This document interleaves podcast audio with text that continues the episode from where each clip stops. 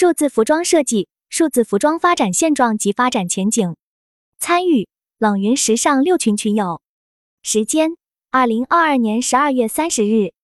庄主：Root 杭州虚拟时尚。参与者：白影苏州副六群副群主，Sandra 惠州副六群见习副群主，Blair 南京学生，Koala 杭州。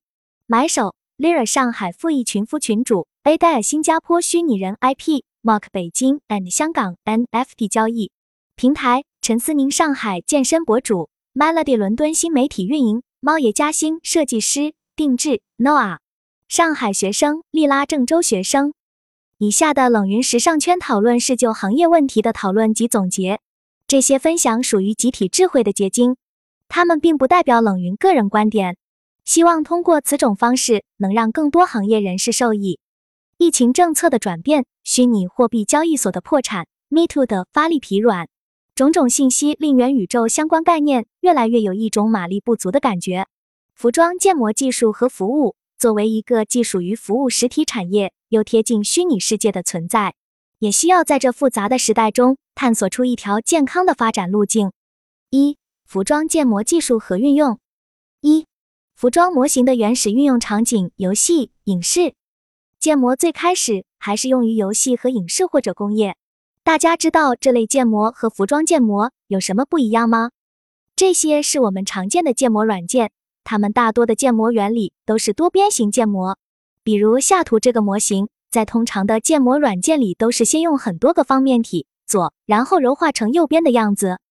但其中 Spruce 有点不一样。它的建模模式有点像玩橡皮泥，这种叫做雕刻建模。像 iPad 的 Nomad 软件也是这种操作模式。雕刻建模对细节的处理更做到更精准。这些软件建出的模型大部分是钢体模型，也就在大部分情况下是不用产生形变的。我们在游戏和动画里看到的能动的模型是需要绑定骨骼，然后 K 帧才能动。比如下图这支笔，我们需要在 Maya 里面。把这个笔的模型拆解成几个关节，才能做出落笔的效果。服装建模的技术底层逻辑和各产品对比。服装模型与一般的建模不同，专业的服装软件有自己的算法。服装的板片作为模型的时候是不需要绑定骨骼，也能呈现柔软效果的，我们称为柔性体仿真。不同于通常的建模，服装模型的粒子是三角形的。为什么是三角形呢？因为形成一个面最少的边数是三边，两条边就不能合成一个面了。我们通过算法让这些三角形的面相互作用，做出了垂感、弹性等效果。那么，如果我们将服装模型导入到 Maya 这类软件进行动画制作，通常的流程是什么样的？其实模型建出来，在各个软件里面都是可以互相通用的，只是各个软件的算法不同，导致有一些效果不能够通用。云友 Melody 提到自己以前做过一个关于虚拟服装的研究，很多 3D 工具像 MD、Optitex、Braswell、CLO 都有自己的布料检测系统，不能统一，所以同样的一个布料，在每个平台里面模拟出的褶皱和垂感都有略微不同。比如我们在 Style 3D 里做了一件衣服，但是这件衣服如果导入 Maya 里，就只能用雕塑的形式，因为 Maya 没有柔性仿真算法。不能将衣服的模型解算成布料，布料褶皱的部分是在服装建模软件里自动生成的。当一块面料挂在人身上，会自然会垂下来，产生褶皱。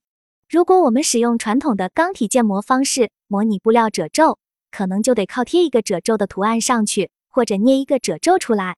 但是那个褶皱是固定在那个地方的，这样做对建模设备有一定要求。这也是为什么虚拟时装还没有特别普及的原因之一。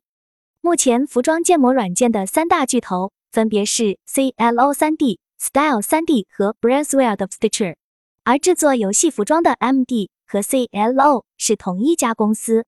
由于 MD 先在游戏和影视行业火起来，后来才有针对服装行业的 CLO 3D。国内目前也有一些后起服装建模软件，比如新东 Hothub。Optitex 的 Afro 3D，我目前比较看好新东的发展。这是我总结的服装建模软件之间的粗略对比，大家可以参考一下。三、服装模型目前在服装企业的运用。根据我的观察，服装模型目前在服装企业的运用大致可以分为三个方向：一、代替配样；二、交互建联；三、数字内容。一、代替配样。现在很多品牌服装公司都开始使用建模软件替代配样阶段的研发工作了。这样做的好处是，首先可以减少反复的打样，浪费人力物力；其次是模型修改起来更直观和高效。二、交互建联，模型可以作为一个信息载体。通过一定的桥梁就能触达客户，大家可以用微信扫一扫下图里的二维码，基于我们的平台服务，通过这样的一个二维码就能把服装的模型和信息发给意向客户，这很方便。例如外贸企业和系列设计师的商品推广展示。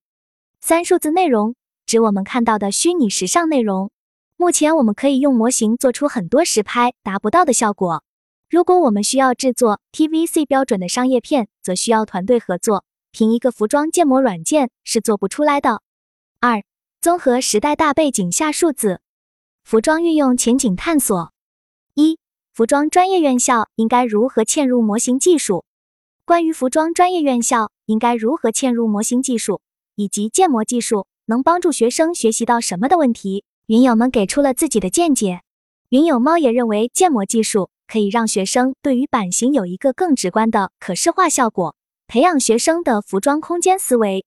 云友丽拉认为，传统服装行业数字化趋势势不可挡，不学新技术就会被淘汰。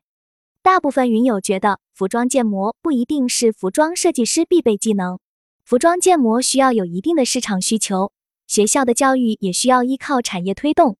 目前虽然市场有数字化趋势，但仍没有达到普及的程度。也有一部分云友认为，服装建模会成为服装设计师的必备技能。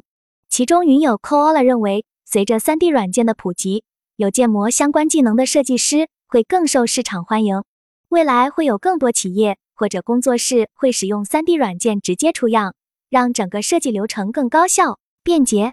市场也会随之出现专业的服装建模公司。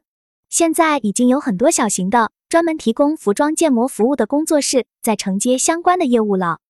我认为服装建模目前尚处于两极化发展的阶段，一方面是无限接近现实，给实体企业提供生产资料；另一方面是无限接近虚拟，作为数字内容和虚拟商品存在。比如最近很火的 NFT。二，只消费数字服装内容算不算时尚？大部分云友认为，只消费数字服装内容也算是一种时尚的体现。搭配虚拟人物买搭配的服装，具有社交属性的虚拟服装，都是在未来元宇宙里可以发力的地方。虚拟概念服装可以满足很多人们的心理需求，在未来的应用场景和想象空间很大。但我也认识一些朋友，觉得虚拟时尚太虚，我们现在对它寄予的期望值未免太高。而现实是，虚拟服装要和 VR。AR 技术结合后才会比较好玩。云有白影提到，现在在小红书有很多虚拟时尚设计师用虚拟服装发朋友圈打卡，很酷。很多人有这方面的需求。也许随着技术发展，虚拟世界生活能够在我们生活中占一定的比例，每个人都有了自己的虚拟化身时，虚拟服装的市场销量才会变大。三，从消费角度反推品牌企业应该如何利用数字服装内容。作为消费者，大多数云友表示自己会被这些数字内容吸引，然后买单。但每个人对于数字服装的期待和想象都是不同的。云友白影表示自己希望今后的游戏皮肤也能够穿在自己身上，而云友 Koala 则更倾向于让虚拟的数字服装无限接近真实服装功能。我个人对数字服装的向往是希望在未来大家都能戴上 AR 眼镜。然后随时随地看到自己成为自己想要的样子。